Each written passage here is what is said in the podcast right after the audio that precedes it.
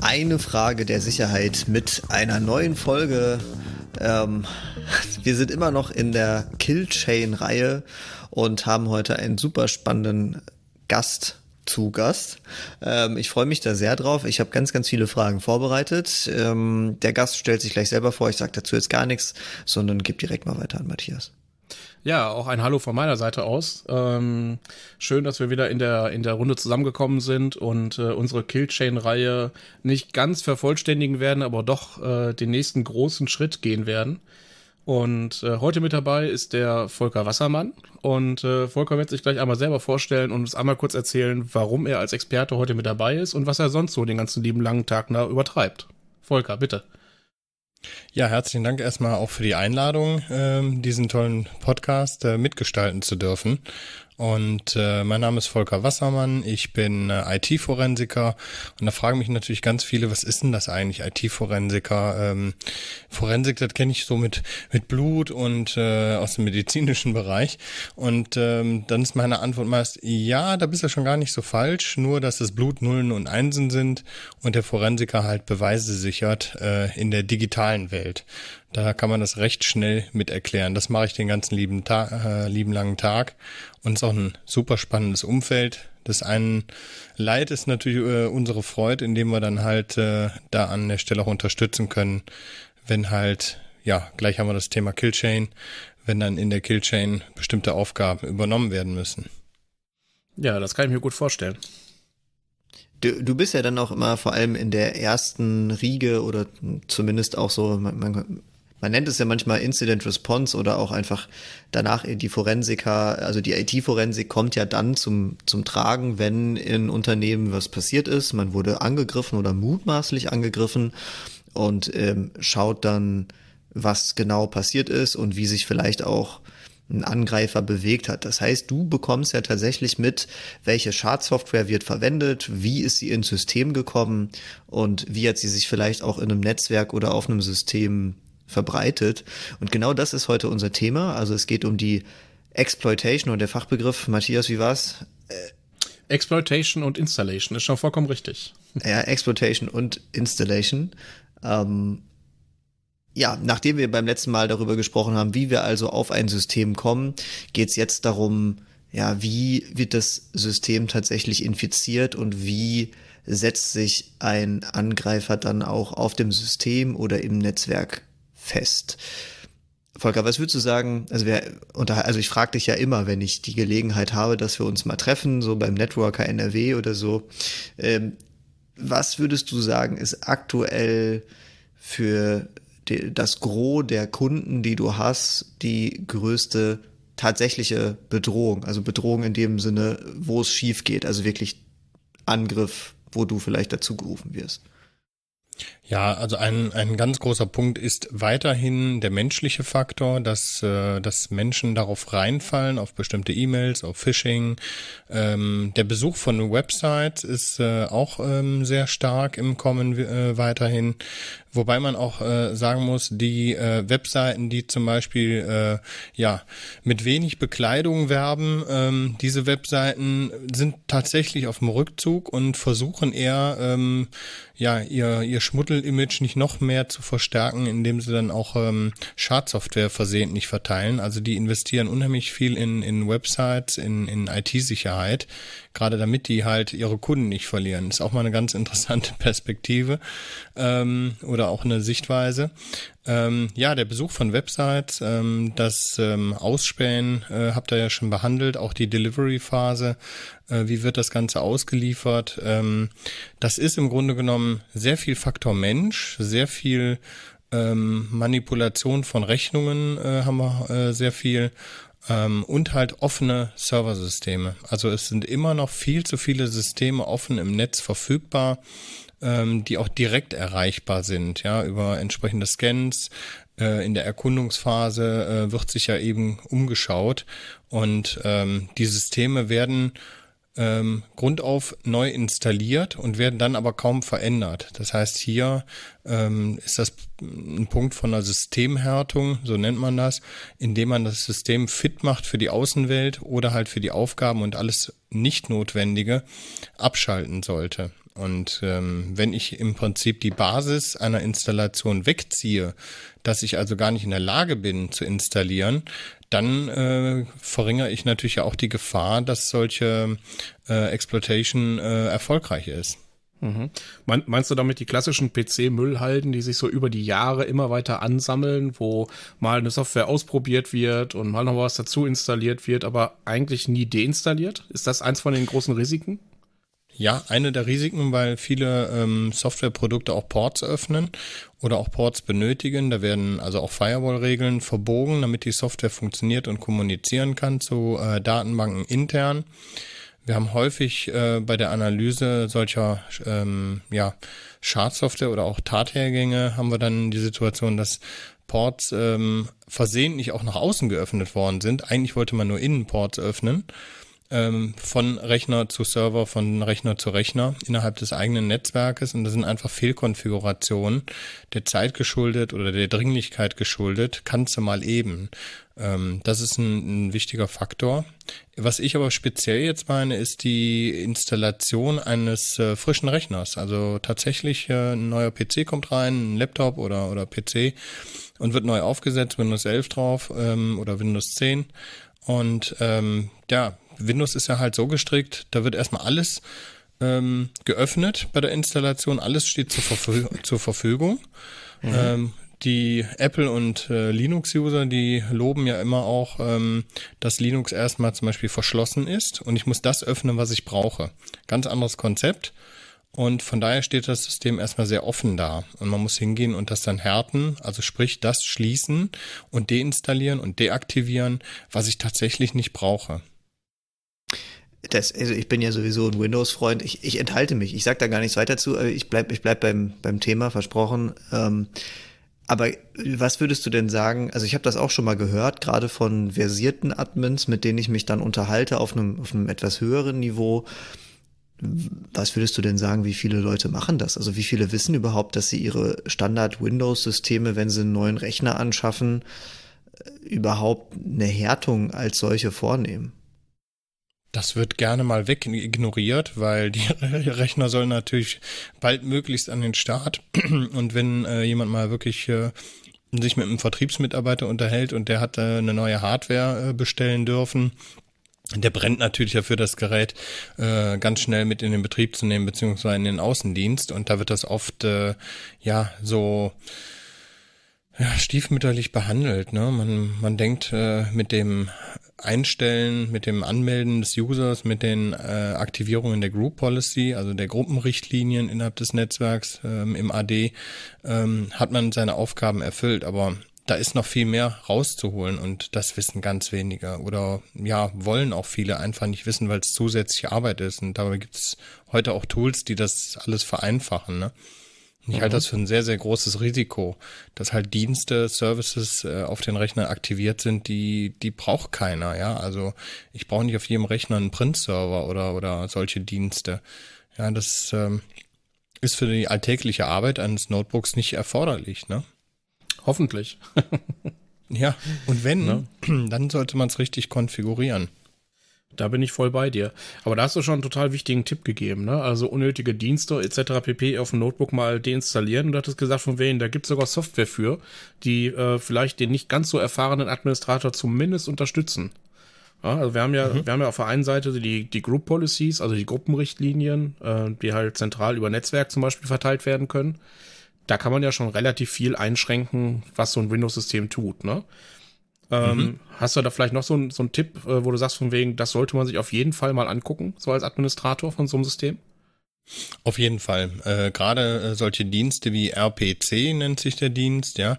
Ähm, das ist äh, im Prinzip ein, eine Möglichkeit, äh, Prozeduren aufzurufen auf dem Rechner, also der sogenannte Remote-Prozeduraufruf. Also aus der Ferne kann ich bestimmte Dienste steuern, ähm, auch Kommandos ausführen und dieser RPC-Dienst der hatte ähm, jüngst sogar eine Sicherheitslücke und die ist dann mit einem Patch, sprich einem, einem Sicherheitsupdate ähm, nachgezogen worden, behoben worden. Wenn ich die Updates aber aufgrund äh, von Fremdsoftware die auf dem Rechner ist, äh, nicht update, weil ich denke, okay, wenn ich jetzt das Update durchführe, was notwendig ist, aber dann meine äh, Software wie ERP oder andere Software nicht mehr laufen könnte, eventuell, also verzichte ich auf das Update, dann lasse ich natürlich dann auch von diesem RPC, ähm, lasse ich dann auch eine Sicherheitslücke längere Zeit offen, bis ich die Gewissheit habe, ja, die Updates kann ich jetzt so langsam mal installieren. Ne? Und ähm, gerade wenn solche Dienste dann verfügbar sind, dann sind die auch angreifbar, beziehungsweise man kann Steuerung dadurch ähm, ermöglichen. Ne? Und damit ist dann auch der Weg frei, Sachen zu installieren. Ja? Also Fremdsoftware, Schadsoftware zu installieren. Und diese Software geht dann hin und installiert dann weitere Software. Mhm. Das ist ja auch bei Hafnium ein Riesenproblem gewesen. Ähm, wir erinnern uns, ähm, wenn Schadsoftware einmal auf dem Rechner gelangt, auf den Server gelangt und dann von außen ansteuerbar ist, ist der Weg frei, um alles weitere von innen herauszuladen und nicht von außen. Also ich muss nur einmal den Aufwand betreiben, um reinzukommen und ab dann werde ich gesehen wie ein interner User, ein internes System und dann stehen mir die Türen äh, offen, um von außen jegliche weitere Schadsoftware, äh, sei es Ransomware oder andere äh, Software nachzuladen. Ne? Jetzt, jetzt sprichst du ja gerade Hafnium an, äh, bevor wir nämlich jetzt schon in die Lösung, wo Matthias schon so ein bisschen fast hin wollte oder so Präventivmaßnahmen kommen, würde ich vielleicht noch mal ganz gerne die Angriffsszenarien besprechen. Also du hast jetzt gerade gesagt, ähm, Hafnium, wenn es einmal drin ist, dann verhält sich's intern wie ein normaler autorisierter Benutzer. Ähm, wenn wir das mal von vorne losgehen, du hast gerade gesagt, die größten Kanäle sind äh, immer noch Webseiten, äh, gefälschte Rechnungen vielleicht, ähm, oder ich denke mal generell, dass also so zumindest mein Stand immer noch Word-Dateien, Excel-Dateien mit Makros. Du hattest mir zum zuletzt mhm. gesagt, dass äh, diese Word- oder Excel-Dateien oder die Makros vor allem dann oder oder die die Prozesse dann schwierig sind, zum Beispiel wenn man Dokumente schließt, dass dann bestimmte Sachen ausgelöst werden wo, be wo beginnt dann so ein Angriff typischerweise? Wir können ja auch mal so exemplarisch einen, äh, einen Fall nehmen und wie geht das dann weiter? Ja, im Grunde genommen entweder durch eine Sicherheitslücke, die existiert auf einem IIS, Webserver, auf einem E-Mail-Server, äh, womit dann ein Angriff von außen möglich ist. Also ich kann etwas ablegen, etwas platzieren. Ne? Hafnium, eine ASPX-Datei, äh, also eine Datei, die von die äh, wie eine HTML-Datei einfach aufrufbar ist. So und durch die Sicherheitslücke kann ich von außen diese Datei erstmal auch auf dem System ablegen, was dann intern ist. Weil so ein, so ein E-Mail-Server, der steht ja mit einem Beinchen steht ja sowieso im Internet, damit ich das Outlook Web Access aufrufen kann, damit ich also webseitenartig mein Outlook vorfinde und das auf dem Server des eigenen Unternehmens. Wir reden jetzt nicht hier von den Office 365 Usern, die meinen wir ja nicht. Wir meinen ja tatsächlich die Systeme, die ich selber als Unternehmen betreibe. Und wenn ich selber einen E-Mail-Server betreibe und der nicht sicher ist, wie jetzt zum Beispiel bei Hafnium, dann war es durch die Sicherheitslücke ja möglich, eine Website, eine Seite, eine Datei abzulegen und die von außen aufzurufen. Und was in der Seite ja drin ist, das ist ja im Grunde genommen dann durch denjenigen bestimmt, der die Seite, die er ablegt, ab, auch gebaut hat. Welche Skripte, welche ausführenden Kommandos da hinterlegt sind. Und dann, ich habe ja immer die, die Schritte, eine Datei wird platziert, die wird abgelegt und dann kommt im Prinzip, nachdem äh, ich diesen diesen äh, Dropper habe, also da, wo die Kommandos äh, ausgeführt werden, habe ich dann im Anschluss einen Downloader, sprich eine Malware, eine Schadsoftware, die dann hingeht und weitere Software herunterlädt und in einem Dateiverzeichnis irgendwo ablegt. Und mir ist es dann auch als Unternehmen nicht mehr möglich, ähm, nachzuvollziehen, wo ist denn die Datei überhaupt abgelegt worden? Warum? Weil mit dem Zugriff dieser Kommandos. Ich befinde mich ja schon auf dem Server, auf dem Zielobjekt und von da aus, von Server zu Server, komme ich intern weiter. Also ich werde wiederum gesehen wie ein interner User. Und der Angreifer hat jede Handhabe, um weitere Software innerhalb des Netzwerks zu platzieren oder auch komplett ähm, ja zu kompromittieren, zu infizieren oder auch weitere Infos zu sammeln. Also sprich, Passwörter zu extrahieren, Passwort-Hashes zu klauen, äh, mit dem man dann weitermachen kann. Also die Installation-Phase ist dann eine sehr wichtige und die muss gelingen. Wenn die einmal durch ist, dann kommt das ganze Thema Command and Control und man hat die Handhabe, innerhalb des Unternehmens mehr zu machen, als einem, ja, als man darf, ne? das stimmt. Ähm, ich würde vielleicht einmal versuchen, ähm, für unsere, für unsere Zuhörer vielleicht einmal so das Bild zu malen, wie denn so eine klassische IT-Struktur, die du gerade beschrieben hast, vielleicht ausschaut. Ähm, vielleicht äh, korrigiere mich da, wenn ich da irgendwo falsch abbiege. Aber du hast jetzt das Bild gemalt, ähm, ein Unternehmen betreibt quasi einen eigenen E-Mail-Server, ich sag mal klassisch im Keller, ja, also im eigenen mhm. Serverraum oder ähm, im eigenen Rechenzentrum. Und ja. ähm, wie du schon gesagt hast, ist es ja so, dass, das, dass dieser E-Mail-Server natürlich vom Internet aus erreichbar sein muss, weil sonst würde ich ja auch keine E-Mails empfangen können. Genau, oder Und, auch die mobilen Geräte nicht. Ne? Die, die Smartphones, die wollen ja auch äh, eine Verbindung zum E-Mail-Server haben. Genau, das heißt also, hier haben wir erstmal ein völlig normales Verhalten und äh, auch nichts, was, wo man sich wirklich erstmal Gedanken zu machen müsste, im Sinne von wegen, dass das grundsätzlich immer schadhaft wäre. Auf der anderen Seite ist es ja auch so, dass meine Mitarbeiter, die halt im Unternehmen arbeiten, die möchten ja auch auf ihre E-Mails drauf zugreifen. Und das machen sie halt von der anderen Seite der sogenannten demilitarisierten Zone, der DMZ. Ne? Also da, wo der, mhm. wo der Server im Netzwerk einsortiert ist. Und genau. diese DMZ, die hat ja als Besonderheit, dass sie eigentlich verhindern soll, dass der äh, dass Verbindungen von diesem E-Mail-Server ins interne Netz zum Beispiel einfach so möglich sind. Ne? Weil das sind ja Server, die jetzt nicht so, so ganz vertrauenswürdig sind, sondern eher so mittelvertrauenswürdig. Mhm. Genau. Und jetzt ist genau das Problem bei der Haftnehmungsschwachstelle, die du halt beschrieben hast, dass bei, der, bei einem Microsoft Exchange Server halt eine Komponente da ist für den Webmailer, wenn ich es richtig verstanden habe. Ne? Und mhm. diese war halt tatsächlich mit einem Softwarefehler versehen. Genau, so. eine Sicherheitslücke, die es ermöglichte, dass jemand sich, ohne dass er Adminrechte hat, als Administrator an den Exchange-Server anmelden konnte. Und als Administrator habe ich alle Rechte. Genau. Das heißt also, wir haben hier das klassische Problem. Ähm, wir haben eine Sicherheitslücke, eine, eine Schwachstelle in der Software und unser Server war von außen quasi aus erreichbar. Und äh, mit Hilfe von der Reconnaissance-Phase, die wir ganz am Anfang auch schon mal besprochen hatten, kann es dann natürlich passieren, dass ein Angreifer auf so ein System aufmerksam wird und diese Schwachstelle tatsächlich dann ausnutzt. Und ähm, in dem Fall hast du ja gesagt, geht es dann im Endeffekt darum, im nächsten Schritt diesen Server quasi zu kapern und zu sagen, ähm, den Server dazu zu bringen, etwas zu tun, was ich von ihm möchte. Also zum Beispiel ein Programm lokal auszuführen oder ähm, vielleicht irgendwelche anderen Kommunikationssachen äh, durchzuführen.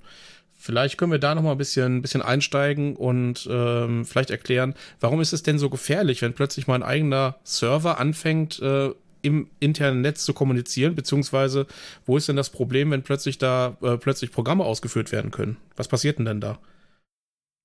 Ja, mit den Programmen, die ausgeführt werden können, kann ich äh, unterschiedliche äh, Dinge tun. Ich kann äh, Passwort-Hashes, wie gesagt, kopieren. Ich kann Dateien kopieren, die äh, Passwort-Hashes, also verschlüsselte Passwörter beinhalten und die dann zurückrechnen. Ich kann das Ganze transferieren.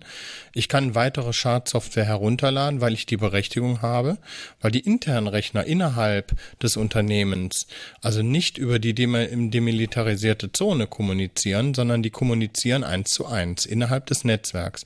Und in den äh, Unternehmen ist natürlich die Vertrauensstellung der einzelnen Rechner, der einzelnen Geräte untereinander äh, viel höher als als nach außen hin möglich ist, ja. Also von außen komme ich nicht auf die internen Rechner, das regelt die Firewall und andere Mechanismen. Aber wenn ich einmal die Sicherheitslücke genutzt habe und bin ein ein äh, Anwender im Prinzip, ein Prozess auf dem internen Server, dann kommuniziere ich ganz normal wie jeder andere interne auch innerhalb eines eines äh, eigenen, ich sag mal, Ökosystems. Ne? Und da stehen mir viel mehr Berechtigungen zur Verfügung. Und das ist ja auch einer der, der Punkte, die ich oft äh, kritisiere, dass man sich intern sowohl bei Benutzern als auch der Rechner untereinander viel zu viel erlaubt. Also Restriktionen halte ich für eine ganz wichtige Komponente. Ja, ähm, ein Admin muss nicht zwingend volle Rechte, alle Rechte, die es irgendwie gibt, ähm, ja, verfügbar haben. Warum gehe ich nicht hin und habe verschiedene Administratoren für verschiedene Aufgaben. Aber da kommen wir wahrscheinlich gleich eher zu. Ich möchte da gar nicht zu weit vorgreifen. Ich habe ja, ich weiß nicht, ob ihr den Stein gerade habt fallen hören, äh, der ist allen Zuhörenden runtergefallen, die sagen, ach, zum Glück habe ich keinen Exchange-Server mehr, sondern wir sind umgestiegen auf 365.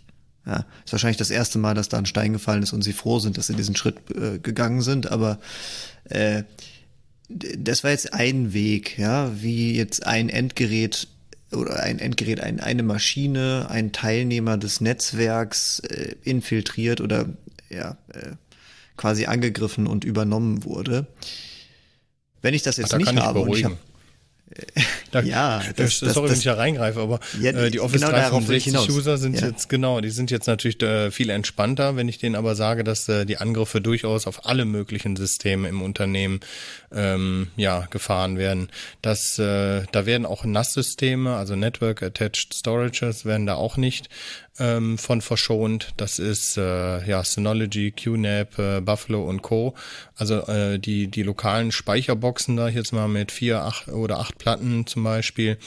Ähm, das ist häufig so, dass also die Angriffe per ähm, Schadsoftware, per E-Mail ins Unternehmen gelangen und die Software hat eine Aufgabe, die hat sich erstmal zu erkundigen innerhalb des Netzwerkes, findet die eine QNAP, probiert die die Standard ähm, Authentifizierung aus ähm, oder sie snifft im Prinzip, spioniert das Passwort und den Benutzernamen mit und äh, dadurch, durch diese dann installierte Software auf der QNAP, äh, wird die QNAP zum Beispiel, ich nehme jetzt mal einfach den Hersteller als Beispiel, ähm, weil wir jüngst den Fall hatten, dass dann erstmal danach geschaut wird, remote, ähm, ob da Backups drauf sind. Und bevor ich ein Unternehmen verschlüssel als Angreifer, gehe ich heute hin und lösche erstmal Backups. Das ist eine ganz klare Sache ähm, und dafür wird so ein NAS-System dann auf Werkseinstellung gesetzt. Und zum Glück sind ja die äh, NAS-Systeme heute sehr datenschutzkonform und löschen dann äh, vierfach die Festplatten bei der Werkseinstellung, überschreiben die komplett, mehrfach, damit die Daten auch tatsächlich gelöscht sind bei Werkseinstellung. Ähm, und das ist natürlich eine Katastrophe, wenn die Backups dann weg sind. Ne? Das ist genau dieser Punkt. Mit installierter Software bin ich drin. Und ich bin ein berechtigter User dann. Ja, äh, genau, diese, ja, das ist natürlich äh, diese NAS-Systeme, da stellt sich immer die große Frage, wer macht eigentlich die Updates dieser NAS-Systeme? Das macht nämlich ja. Äh, in der Regel fast niemand. Ja, das ist äh, spannend, das zu beobachten, oder?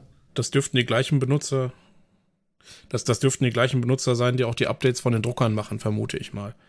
Genau. Das, das ist jetzt also, auch nochmal so ein Punkt, äh, um die Installation mal äh, deutlich zu machen. Es ist dabei fast egal, welche Geräte es sind. Also wir haben heute Betriebssysteme auf den Druckern, ganz genau, wie du richtig sagst. Wir haben ähm, auch in TK-Anlagen haben wir häufig jetzt ähm, Systeme, die auf äh, Rechnern laufen. Das heißt, die TK-Anlage ist nicht mehr ein geschlossenes System, wie man das früher von der Siemens Highpath oder sonstigen Systemen äh, kannte. Das ist tatsächlich jetzt alles Software gestützt mittlerweile ähm, und kann ja auch durchaus im Unternehmen laufen. Also es sind ganz viele Betriebssysteme und das macht das so brandgefährlich, weil die, die Basis ist tatsächlich ein Linux oder ein, ein Windows-Betriebssystem. Und da habe ich die Möglichkeit, wenn ich einmal drin bin, installiere ich. Und die Kenntnisse sind auch standardisiert auch die Installationsroutinen sind standardisiert. Ich kann mir heute eine Schadsoftware auch zusammenklicken mit Installer, mit allem, was dazugehört. Das ist ja ein Baukastensystem, wie ein Konfigurator kann ich mir das zusammenstellen im, im, im Internet. Natürlich auf einschlägigen Seiten aus dem Darknet beispielsweise. Be bevor, ich, bevor ich auf die Trivialität dieser Angriffe ähm, kommen würde, würde ich noch mal eine letzte Frage stellen, die sicherlich noch mal äh, dem einen oder anderen so ein bisschen auf der Seele brennt was ist jetzt mit Word- und Excel-Dateien? Sind die immer noch so gefährlich? Gefährlich, ja, werden aber weniger ja. genutzt. Also äh, man, man sieht ganz klar, die Unternehmen schützen sich durch, äh, durch äh, Spam- und Filterlösungen, dass die prinzipiell sagen, wir nehmen gar keine Word- und Excel-Dateien mehr an. Okay, mhm. da ist schon mal der, der Schutz. Äh, der geht übrigens teilweise nach hinten los, also per Mail geht's nicht, aber äh, die User sind ja auch nicht dumm, die bringen das dann per USB-Stick oder per Dropbox oder WeTransfer ins Unternehmen. Herrlich. Das heißt, ich habe den gleichen Mist nochmal, ähm, nur über einen anderen Kanal. Ähm, also das ist nicht ganz abgehakt, das Thema. Ähm, und immer ja, noch gibt's Leute. Aus, ja. ja. Bitte. Nee, sag mal. Also immer noch gibt's Leute, die die ZIP-Dateien öffnen, um einfach nur mal zu gucken. Was ist denn in einem ZIP? Oh, ist ein Word-Dokument. Ja, ich guck mal rein. Ich klicke ja nicht auf Bearbeiten. Okay, ne, Dokument bearbeiten. Und tatsächlich, wie ich dir ja auch äh, letztens erzählt habe, beim Schließen eines Excel-Dokuments, eines Word-Dokuments, kann ich auch als Programmierer ein Skript hinterlegen, dass na, genau beim Schließen etwas passiert, was der User nicht sieht. Also das heißt, für den User ist es nochmal gut gegangen, dann nistet sich die Software ein, die wird also installiert, abgelegt und auch registriert im Betriebssystem.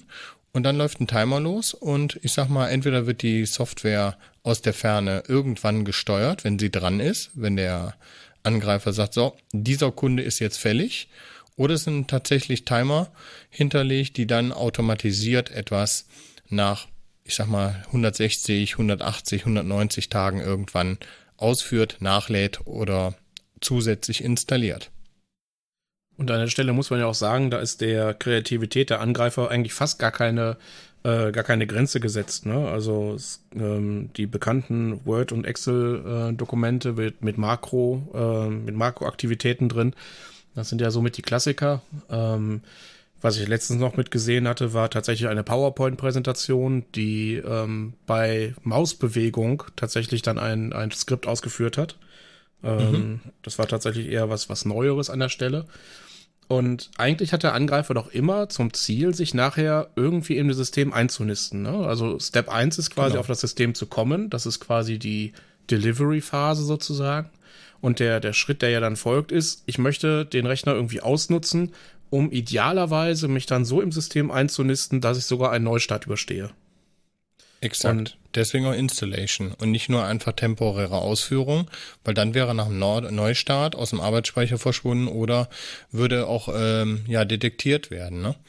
Und gerade diese Malware ähm, wird heute sehr ja, sehr pfiffig programmiert, indem die unterschiedliche Hashwerte äh, hat, bei jedem Mal, wo die ausgeliefert wird, damit halt Virenscanner, wenn die mal das Verhalten analysiert haben, diesen Hashwert, also diesen Fingerabdruck dieser Datei, äh, nicht an, dann, die können das ja weitergeben an andere Installationen von ähm, Antivirensoftware. Aber da sich der, dieser Fingerabdruck durch äh, minimale Veränderungen der Datei an sich immer wieder ändert, kennen manche Antivirenprogramme, äh, Schutzprogramme diese Signatur dieser Datei nicht, dieser Schaddatei. Und ähm, das ist schon ganz ausgeklügelt. Also die sind auch nicht dumm, die das äh, programmieren natürlich. Ne? Jetzt hast du ja gerade gesagt, ähm, dass, dass ich mir so eine, so eine Schadsoftware theoretisch einfach zusammenklicken kann. Also mir geht's jetzt nicht darum, irgendwie eine Anleitung zu geben und jemanden dazu zu ermutigen, das zu machen, sondern die Frage, äh, ich meine, du hast jetzt mir leider schon, hast du mir die Antwort jetzt schon ein bisschen vorweggenommen in, mit den ge ständig geänderten Hash-Werten, weil ja viele Antiviren-Software-Hersteller so arbeiten. Ähm, ich denke mir halt, wenn, wenn ich mir doch einfach im Internet, also ich überspitze jetzt, ja, äh, wenn ich mir einfach im Internet als äh, Script-Kiddie oder böser, keine Ahnung was, äh, im Internet was buchen kann, zusammenklicken kann, ähm, was im Wesentlichen auf derselben Basis ähm, fußt und dann einfach nur individualisiert wird für mich. Wieso wird das dann nicht vom System oder von Antivirenscannern oder Anti-Malware-Programmen erkannt. Und wieso funktioniert das dann trotzdem? Ja, es funktioniert äh, genau aufgrund dessen, dass die, die Dateien frisch produziert werden und denen wird immer so eine kleine, ich, ich nenne es immer so eine Prise Salz mitgegeben, ja, äh, Salz und Pfeffer.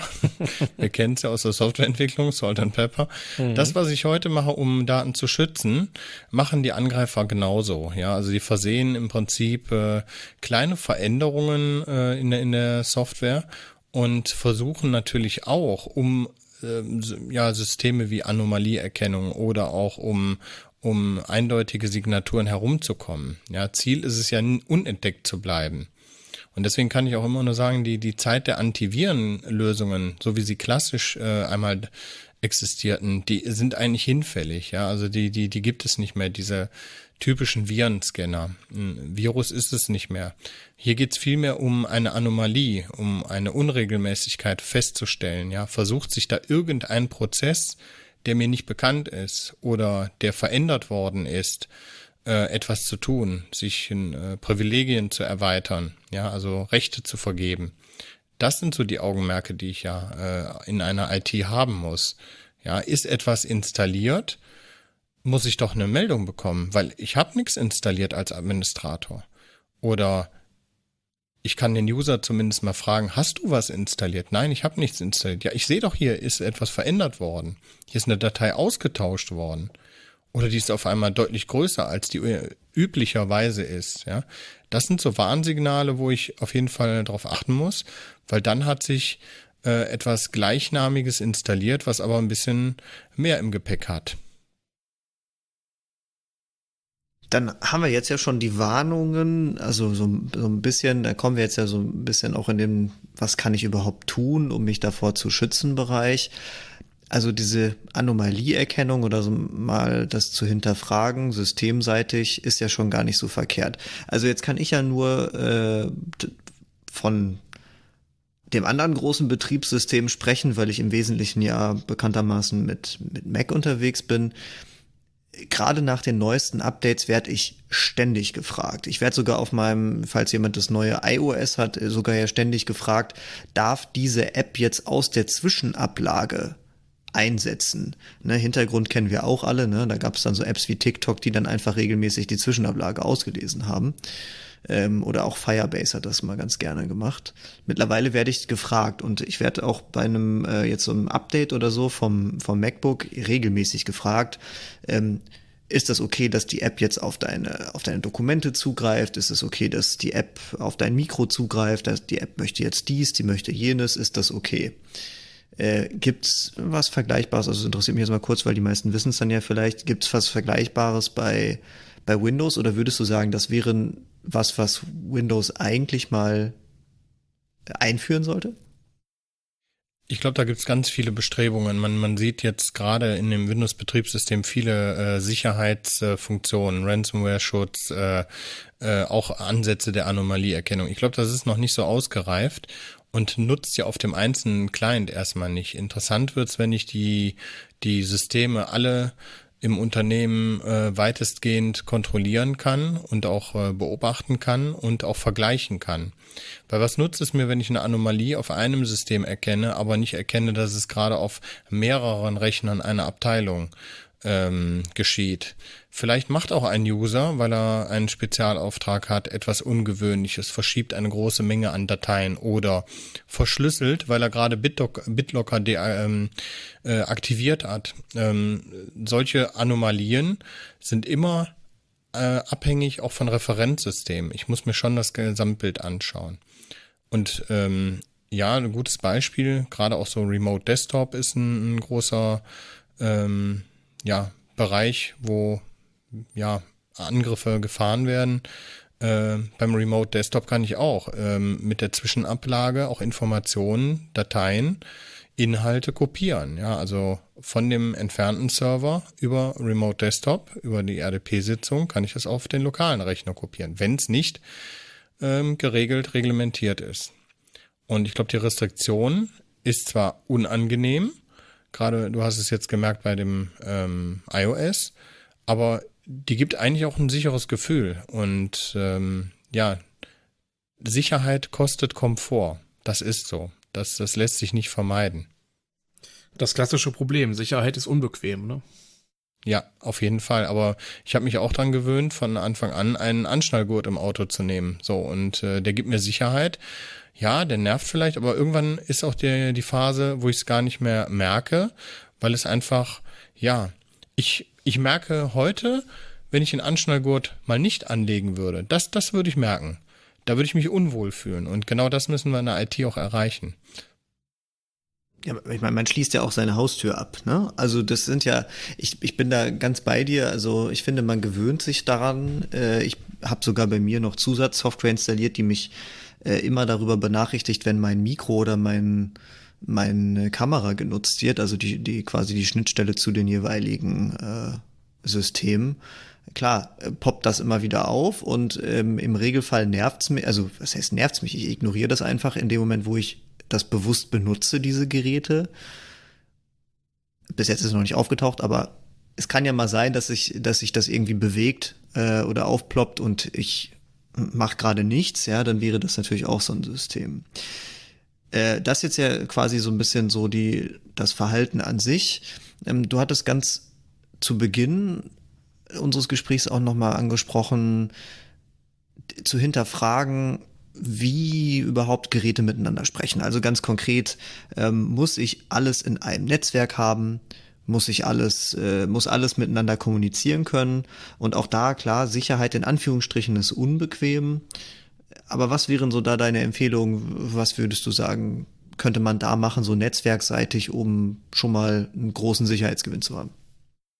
Also um viel Sicherheit äh, zu gewinnen, äh, muss ich die Wege abschneiden. Ähm, und zwar durch eine Netzsegmentierung. Also ich muss mir schon überlegen als Unternehmen, welche Netzwerke brauche ich, welche Geräte müssen eigentlich mit welchen anderen Geräten kommunizieren. Es gibt viele, die halt äh, sich da ähm, Konzepte überlegen, dass sie sagen, okay, wir, wir packen ähm, den Vertrieb ja, in ein Netz und die Produktion in ein Netz und ähm, es gibt auch Unternehmen, die domainweise ähm, ihre Netze segmentieren. Wie ähm, ist, denke ich mal, von Fall zu Fall abhängig, wie das Unternehmen arbeitet ähm, und auch Daten transferieren muss. Wo ich kein Freund von bin, ein Riesennetz zu haben mit allen Geräten und dann auch noch ohne Restriktionen, äh, mit, mit ganz vielen Rechten und äh, einfachen Wegen. Ähm, und dann noch ungepatchte Systeme da drin. Also auch Systeme, die halt nicht gut gepatcht werden können, sprich, äh, die dann Sicherheitslücken haben, die muss ich auch in Windeseile tatsächlich auch isolieren können. Und darüber muss ich mir auch Gedanken machen in einem Netz, ne? Ähm, dass ich also die Möglichkeit habe, bestimmte, ja, äh, Prozesse, wie jetzt eine Produktion, mal eben isolieren zu können und dass das dann in der Isolation weiterläuft für sich. Vielleicht nicht mehr von außen irgendwelche Informationen bekommt, aber die, dieser Business-Prozess, der ist nicht gestoppt. Das heißt, hier muss ich mir einerseits im Bereich Notfallmanagement natürlich Gedanken machen. Was ist im Falle eines Angriffs?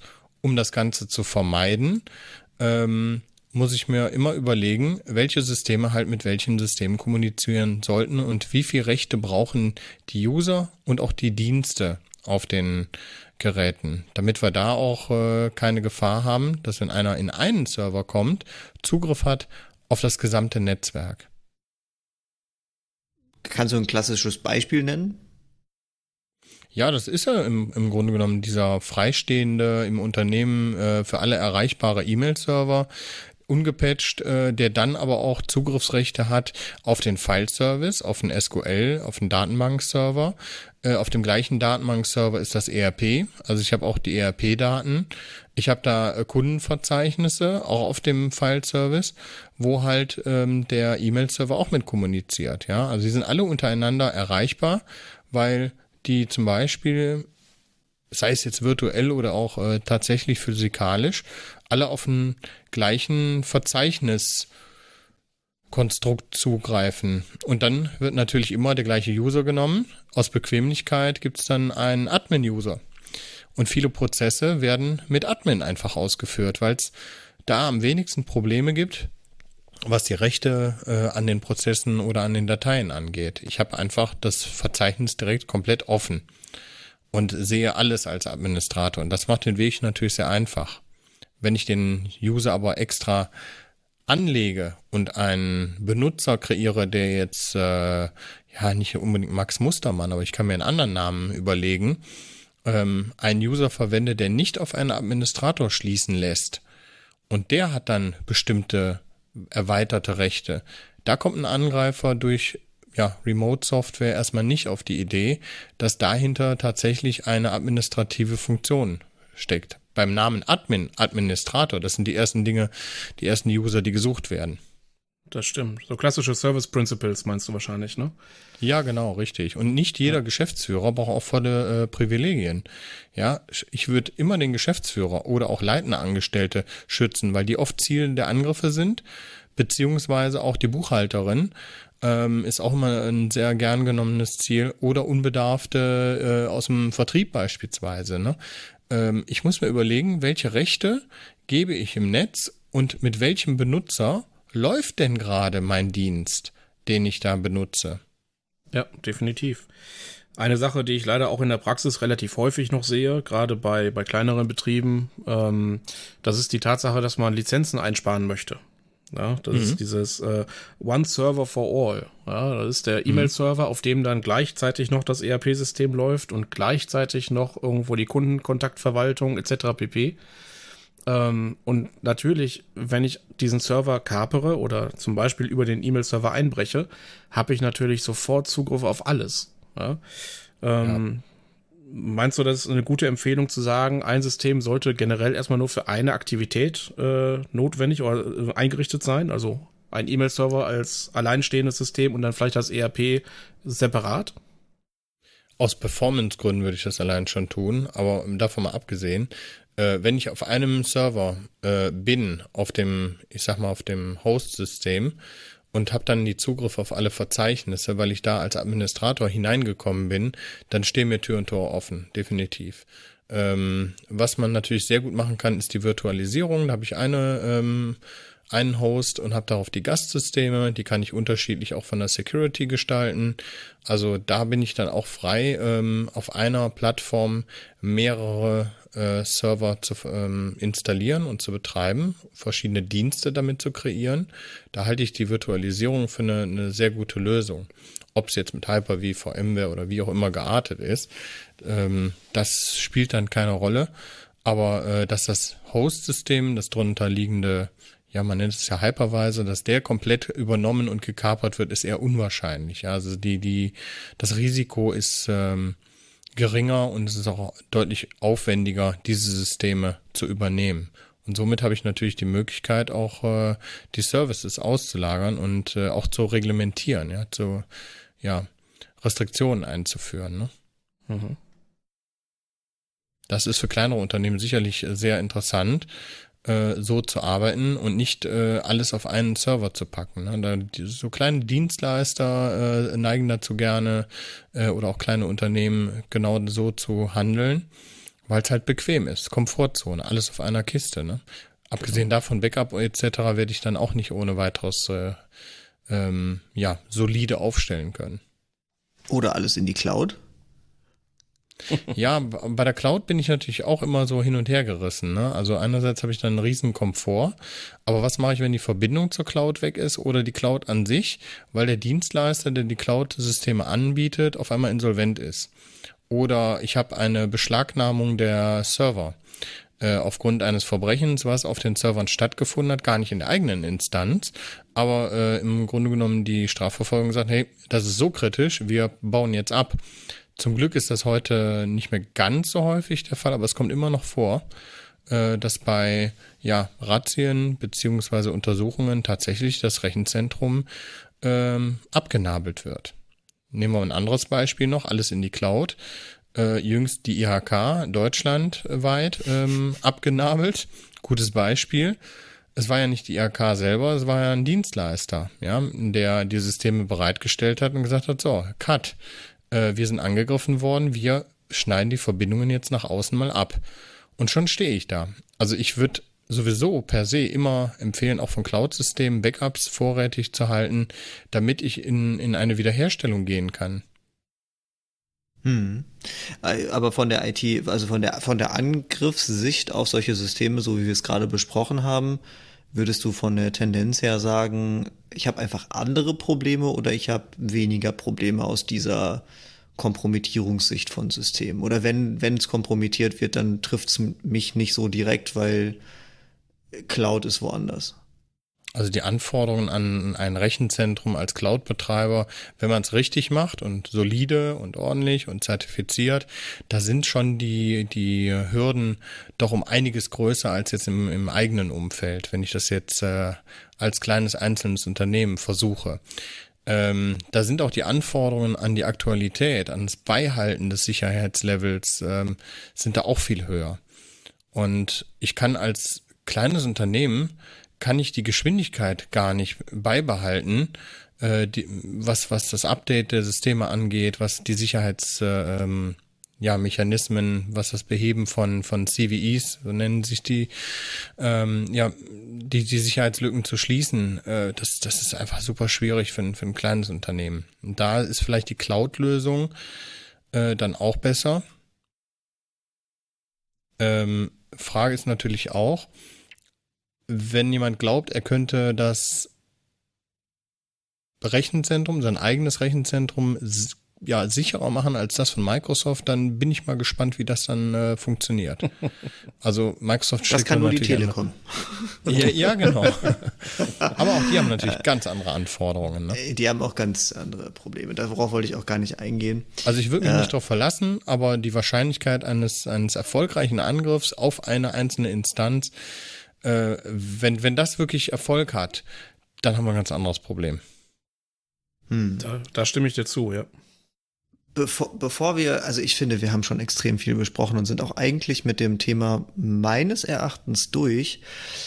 Ich glaube aber, wir kommen um, um ein Buzzword nicht hinweg, was ich gerne zumindest in der Killchain-Reihe einmal zumindest erläutert haben wollen würde ähm, und vielleicht auch die Relevanz klären, und zwar das Thema APT. Also, ich liebe dieses Wort, Advanced Persistent Threat. Ähm, Hast du das häufig, Volker? Was würdest du sagen? Also vielleicht einmal kurz definieren, äh, was, was ist das überhaupt? Was bedeutet das? Und ähm, was ist so die Praxisauswirkung oder, oder wie ist die Praxisrelevanz? Ja, also äh, es beschreibt ja im Prinzip den, den sehr zielgerichteten äh, Angriff. Ähm, also es ist äh, eine, ja, eine, eine dauerhafte Bedrohung, die ja existiert, ja. Und dieser Advanced Persistent Threat, äh, das ist ähm, ähm es kommt drauf an, muss ich ganz ehrlich sagen. Äh, viele Attacken sehen wir sind kurzfristig geplant, um im Grunde genommen jetzt schnell Daten zu bekommen, die dann ähm, anzubieten äh, in einschlägigen Netzen wie Dark Web, Deep Web äh, und dann damit Geld zu verdienen, um dann solche großen Angriffe wie ein ähm, APT dann auch finanzieren zu können. Also man muss sich schon vorstellen, das ist ja ein, ein Wirtschaftszweig und ähm, dieser dauerhafte Angriff, ähm, den sehe ich eigentlich in dem Fall, gehört er ja auch zu den vorhergegangenen Phasen mit dazu. Aber ich würde nochmal fragen, hm. wo genau möchtest du hin mit deiner äh, Frage?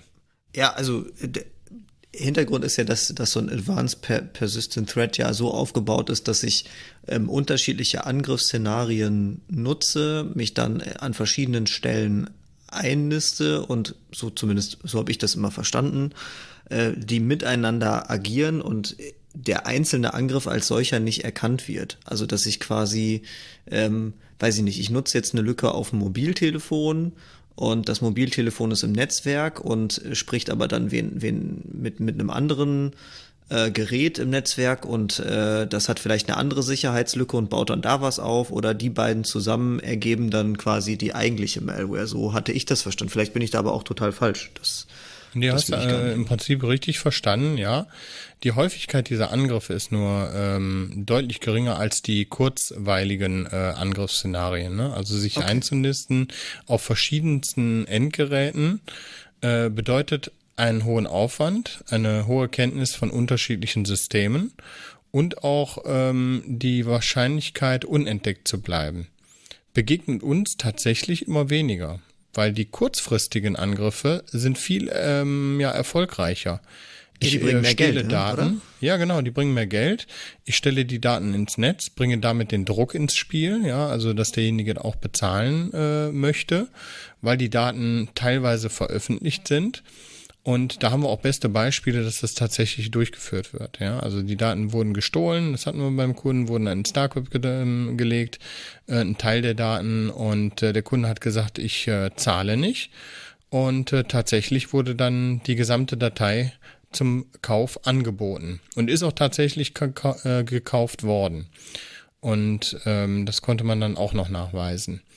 Ähm, ja, trotzdem keine Lösegeldzahlung. Dem Kunden war es dann in dem Moment egal, hat gesagt, ich unterstütze das nicht, ähm, hat kein Lösegeld bezahlt und äh, das hat sich dann ein Stück weit in Luft aufgelöst später. Ähm, aber diese, diese APTs, die sind natürlich eine Gefahr. Gefahr für den Angreifer erkannt zu werden, aufgedeckt zu werden oder auch re recht schnell durch die unterschiedlichen Angriffsvektoren dann äh, auch entdeckt zu werden. Ne? Hm. Ich meine, im Endeffekt hast du, was das Thema APTs angeht, ja das Wichtigste quasi gesagt. Es kostet einfach Geld und zwar Unmengen an Geld, die halt eventuell auch querfinanziert werden müssen. Und ähm, deswegen werden APTs ja im Allgemeinen auch nur gegen sogenannte Hochwertziele eingesetzt. Ne? Also genau. Äh, ich sag mal, der Tante Emma Laden ist nicht unbedingt äh, gezieltes Opfer eines APTs, sondern vielleicht eher Kollateralschaden aber ähm, gerade unsere großen DAX-Konzerne etc. pp., wo es gerade um Intellectual Property und äh, ähnliche Geheim äh, Geheimnisse im Zweifelsfall geht oder auch natürlich Staatsorgane, ähm, die können da natürlich sehr, sehr schnell ins Visier geraten. Und da sind die Angreifer im Zweifelsfall ja auch bereit, deutlich mehr zu investieren, um sich dann wirklich ähm, ja genau auf die Organisation einzurichten, abzustimmen und einen perfekt passenden Angriff dann durchzuführen. Ne? Ja, das ist sehr viel Vorbereitung und auch äh, das ist mit Einsteuerung von Personen in Unternehmen hinein, äh, Platzierung der der ähm, Schadsoftware, ähm, vor allen Dingen eine unheimlich lange Erkundungsphase, ja ähm, und Auskundschaftung das sieht man an so Beispielen wie ähm, Angriffe auf Henkel oder Bayer ne?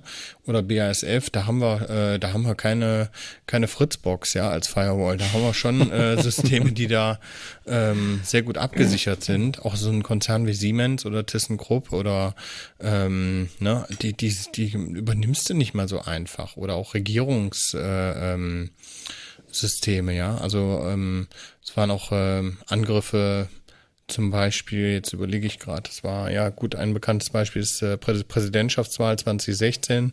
Da sind ja auch Angriffe gefahren worden von einer ähm, Gruppe. Aber da sind ganz andere Ziele. Ja? Ähm, hm. die, diese An Art von Angriffe, die fährt man nicht auf äh, den Dachdecker Meier, ne? Ja, jetzt, genau, du sagst jetzt Dach, Dachdecker Meier, Matthias hat gerade gesagt, der Tante Emma Laden. Ähm, ich, ich weiß was dazu, ich weiß jetzt nicht, wo es in der, in der äh, Reihe, ähm, also in so einer Killchain-Reihe sonst hinpassen würde. Aber du, du kannst es ja wirklich auch aus erster Hand sagen, es, sind schon auch die Kleinen, die getroffen werden, oder? Also ich persönlich kenne Autohäuser mit, weiß ich nicht, 10, 20 Leuten, die, glaube ich, ähm, mit Ransomware auf, auf 50.000 Euro erpresst wurden und auch gezahlt haben. Ähm, ich kenne andere Unternehmen. Also gehst du mit, wenn ich sage, ähm, diese, diese Nicht-APT-Angriffe, also diese, diese in der breiten Masse die Angriffe, die selektieren nicht wirklich nach Größe des Unternehmens, sondern äh, das kann tatsächlich jeden Handwerker oder Dachdecker Meier, hast du gerade gesagt, äh, oder Tante Emma Laden treffen oder? Ja, da, da gehe ich absolut mit. Ja, weil wir haben unterschiedlichste Angriffsszenarien. Wir kriegen es ja jeden Tag mit, ne, ähm, von der Forensik her. Genau. Und ähm, wir untersuchen da sowohl ähm, äh, Handwerksbetriebe, Autohäuser, Krankenhäuser. Es ist durch die Bank. Das ist eine einzelne Arztpraxis, die auf einmal ähm, lahmgelegt wird.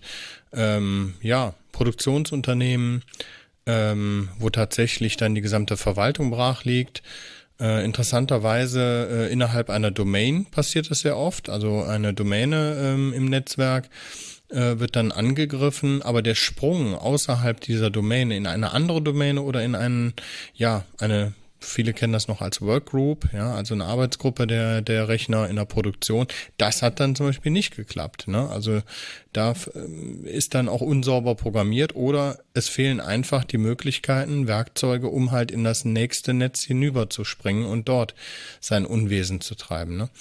Ist interessant. Also es lässt darauf schließen, dass diese diese Massenangriffe auch nur ein Ziel haben. Gar nicht jetzt im Detail und in der Tiefe das gesamte Unternehmen zu erwischen, sondern einfach die, ja, den Kern lahmzulegen und die Notwendigkeit einer Zahlung zu verdeutlichen. Hm. Ja, ich meine, das ist ja auch das, was man sieht. Ne? Also wenn die Leute nicht mehr arbeiten können, irgendwann kann man ja ausrechnen, ne? was, was kostet das Unternehmen, das, wenn sie weiß nicht, jetzt keine Autos verkaufen können, keine Rechnung stellen können. Ich habe von einem wirklich Kleinstunternehmen noch vor kurzem äh, gehört, denen ist das auch passiert. Die wussten, den, den haben sie das komplette CRM-System weggehauen und äh, die wussten gar nichts mehr. Also die wussten, die hatten die Telefonnummern ihrer Kunden nicht mehr, die hatten die ähm, abgerechneten äh, Stundenzettel nicht mehr, also zumindest nicht alle, die digitalisiert waren. Rechnungen, mhm. die sie gestellt hatten, wussten sie nicht mehr, Angebote waren nicht mehr da. Ähm, alleine der Schaden, dass sie nicht mehr wussten, welche Rechnungen die gestellt haben und die offen waren, weil sie nirgendwo anders abgelegt waren ja. Genau so einen Fall hatte ich auch. Ja, auch aus dem ja. Automotive-Bereich und ähm, ja, dann ja, stehst du da. Also meins war ein kleines, kleines Handwerksunternehmen, ne? Also irgendwie, weiß ich nicht, fünf okay. Leute, acht Leute, also wirklich super mini eigentlich, wo man jetzt sagen würde, das lohnt sich gar nicht, die anzugreifen. Ja, das sind auch noch die, die so eine t-online.de Adresse haben, ja, also. ja. Schöne Klassifikation, ja. Ja, also Was ich glaube, mh? Ich, ich wollte ja damit nur verdeutlichen, Entschuldigung, Volker, ich wollte nur damit verdeutlichen, ähm, also aus meinem Umfeld nehme ich wahr, dass das wirklich dass jeder davon betroffen ist und es jeden jederzeit treffen kann. Und diese diese Ausrede mit ja ja die anderen oder nur die Großen oder die die Geld haben oder keine Ahnung was das sehe ich jetzt nicht. Und deswegen nee. hat es mich interessiert ob du das genauso siehst aus erster Hand das sind die äh, wirklich auch kleine Unternehmen, äh, das sind auch alle Selbstständige, ja, ähm, einzelne selbstständige Berater, die zum Beispiel angegriffen werden, deren Rechner auf einmal kompromittiert wird. Und da darf man nicht äh, außer Acht lassen, diese ähm, Command and Control Phase, ja, also sprich die die Schadsoftware ist platziert, ist installiert. Ich habe den ähm, den Fernzugriff, den Remote Access, ähm, kann meine Software dann steuern. Ähm, da bitte ich auch immer aufzupassen und mal zu überlegen, welche Verbindungen habe ich denn auch zu Geschäftspartnern oder zu Dienstleistern permanent offen, weil ich eine VPN-Verbindung habe, eine an sich ja sichere Verbindung, aber von innen heraus zu einem anderen Dienstleister, weil wir tagtäglich dann Daten austauschen als Unternehmen ähm, welche Verbindungen habe ich denn konstant offen zu anderen, die gegebenenfalls darüber infiziert werden. Also häufig bin ich bei der bei der ja, Installation Phase beziehungsweise ja bei der Exploitation bin ich gar nicht das eigentliche Ziel, sondern ich werde als Sprungbrett genutzt und das ist natürlich auch eine fiese Nummer, weil dann habe ich Malware, ähm, bin dann der Verursacher letzten Endes erstmal und die ersten Ansprüche werden gegen mein Unternehmen gestellt, obwohl ich natürlich gar nicht der Angreifer bin. Und der eigentliche Angreifer sitzt außen und steuert im Prinzip Software, die auf meinen Servern irgendwo installiert ist und was ich nicht direkt erkennen kann, wo es denn ist. Zwingt mich letzten Endes vielleicht tatsächlich Systeme abzuschalten, weil ich äh, der Verursacher einer Dauerstörung bin oder eines, eines Datenabgriffs oder einer Verschlüsselung oder sonst was. Ne? Also es kann auch echt äh, risikoreich sein, wenn ich nicht selber betroffen bin, sondern derjenige bin, von dem aus der Angriff dann gefahren wird. Und das ist in der Exploitation-Phase auch durchaus ein ernstzunehmendes ähm, ja, ähm, Szenario. Ja, kann ich bestätigen. Äh, wir hatten mal so einen Fall, ähm, habe ich glaube ich schon mal erzählt, bei einem Kundengerät, wo ich dann äh, vom FBI, nein, vom BKA aber ursprünglich vom FBI äh, haben wir Post bekommen, ähm, dass doch einer unserer Server Probleme macht. Und also es war ein Kundengerät, war nichts von uns, das hatten wir einfach nur quasi überlassen. Äh, und der hat quasi, dieser Server hat äh, irgendeine, ich weiß es gar nicht mehr, Naturschutzbehörde oder so in, in den USA angegriffen. Weswegen dann eben das FBI äh, tätig wurde und so weiter und so fort. Ja, es zum Glück äh, konnten wir das schnell heilen und es ist nichts Schlimmes passiert, war nur, in Anführungsstrichen, nur ein DDoS-Angriff. Also kein, kein Schaden, der, kein bleibender Schaden verursacht, aber ähm, das passiert schon schneller, als man gucken kann. Das kann ich bestätigen. Ja, du, jetzt hattest du gerade schon Command and Control angesprochen. Ähm, das ist natürlich dann das Thema für die nächste Folge. Äh, ich danke dir schon mal an dieser Stelle. Ich freue mich schon und äh, du bist herzlich eingeladen, nochmal vorbeizukommen. Dann vielleicht mal so das Thema IT-Forensik können wir dann ja nochmal ein bisschen, bisschen eher oder bisschen mehr beleuchten. Auch vielleicht insbesondere so das Thema Incident Response, ähm, wie man sich das so vorstellen kann, was du so machst, was deine Arbeit ist und äh, ja. Können wir gerne machen, ja, auf jeden Fall. Ich würde gerne noch ein paar Tipps äh, einfach noch zum Finale mitgeben. Also mit einer äh, der wichtigsten Punkte ähm, äh, gegen eine solche Installation-Phase sind halt nochmal zur Wiederholung die, die Rechte. Also nicht alles braucht volle Rechte. Ähm, und wichtig ist natürlich, ähm, einen sehr großen Fokus darauf zu legen, Update der, der Betriebssysteme und der Anwendungen, um möglichst Sicherheitslücken zu schließen, von außen nicht alles erreichbar machen, nur das, was nötig ist und vor allen Dingen einen Backup zu haben. Ein Backup einerseits, um Daten wiederherzustellen, aber auch um den Nachweis zu erbringen und zu sagen, hey, äh, liebe ähm, Kriminalbeamte, ähm, wir haben hier einen Vorfall zwar gehabt, aber wir können anhand des Backups beweisen, zum Zeitpunkt des Backups war diese und diese Datei nicht vorhanden. Die ist uns quasi nachher erst eingespielt worden, ja, ähm, installiert worden. Also um auch ein, ein Zeitfenster eingrenzen zu können. Und ähm, generell gibt es da so, ein, so, eine goldene Backup-Rule, sage ich jetzt mal. Ähm, das ist die 32110. Und da sagt man ganz klar, äh, mindestens drei Kopien auf zwei unterschiedlichen Medien, wenn es machbar ist. Eine Kopie auf jeden Fall außerhalb des Gebäudes und ähm, ja, wenn es möglich ist, noch eine äh, Kopie offline, die äh, unzerstörbar aufbewahrt wird, sprich ähm, ähm, ja in einem Safe. Und äh, dann kommt noch die letzte Ziffer, das ist die Null, am besten Backup mit null Fehlern. Genau. Und das ist das ganz Wichtige an der ganzen Sache. Ein Backup wird erst dann zum Backup, wenn man nochmal ausprobiert hat, ob man es auch wieder zurückspielen kann. Ne? Richtig, genau. Und dann kann ich auch Schadsoftware vielleicht ähm, eliminieren, indem ich die Backups zurückspiele und die dann nicht installiert sind. Klappt ja auch gelegentlich bei Unternehmen. Das stimmt. Ja, richtig da haben wir heute einen ganz schönen Ritt hinter uns, würde ich sagen. Also ähm, das Thema Exploitation und Installation ist ja doch äh, sehr, sehr, sehr weitreichend. Und ähm, ich hoffe, dass wir unsere Zuhörer alle soweit mitnehmen konnten. Ich danke dir auch, Volker, äh, dass du uns da den Einblick gegeben hast in das Thema und äh, würde mich freuen, wenn du tatsächlich auch nochmal mit dabei bist. Ähm, auch gerne dann in den Bereich Forensik, weil ich kann mir vorstellen, dass es da mit Sicherheit den einen oder anderen total spannenden Kriminalfall schon fast gibt, ähm, wo wir uns darüber austauschen können. Auf jeden Fall. Ich bin gerne wieder euer Gast. Es hat unheimlich Spaß gemacht hier und ich verfolge ja den Podcast auch schon äh, von Anbeginn und ähm, ja, hat mich riesig gefreut, auch dabei sein zu dürfen. Ja, vielen Dank.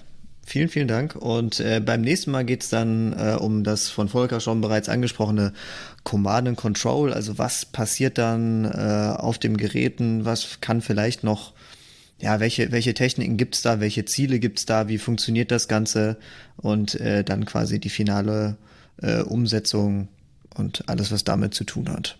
Und dann sind wir auch schon durch mit der Cyber Kill Chain. schon, schon, Matthias, ne? Schon. Richtig, schon. Mal eben sozusagen. Gut, dann war es das für heute. Vielen Dank euch beiden und äh, vielen Dank auch den Zuhörern und bis zum nächsten Mal.